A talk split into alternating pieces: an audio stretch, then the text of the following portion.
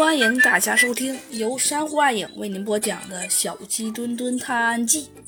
一天，猴子警长走进他的警察局，发现小鸡墩墩正在地上乱走着。猴子警长问：“咦，小鸡墩墩，有什么事吗？”小鸡墩墩有些愁眉苦脸地说：“猴猴子警长，不好了，你赶紧去你的办公室里看看吧。”猴子警长急忙走进了他的办公室。只见一位头上扎着绷带的中年妇女正坐在长椅上哭，有一位警察正在陪着她。嗯，怎么回事？猴子警长走进来问道。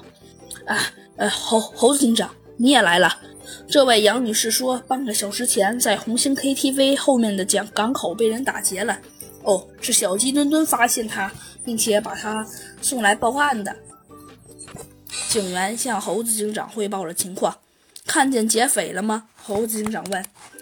呃，我我是蓝天电脑公司的慧姐。半个小时前，我去取了一笔钱，刚从银行出来，经过 KTV 那个港口，本来是不走那里的，但我记得出门时办公室的电水壶还烧着水，心里着急，便想走近道回去。可没想到，刚进巷子，就听到后面有跑步的声音。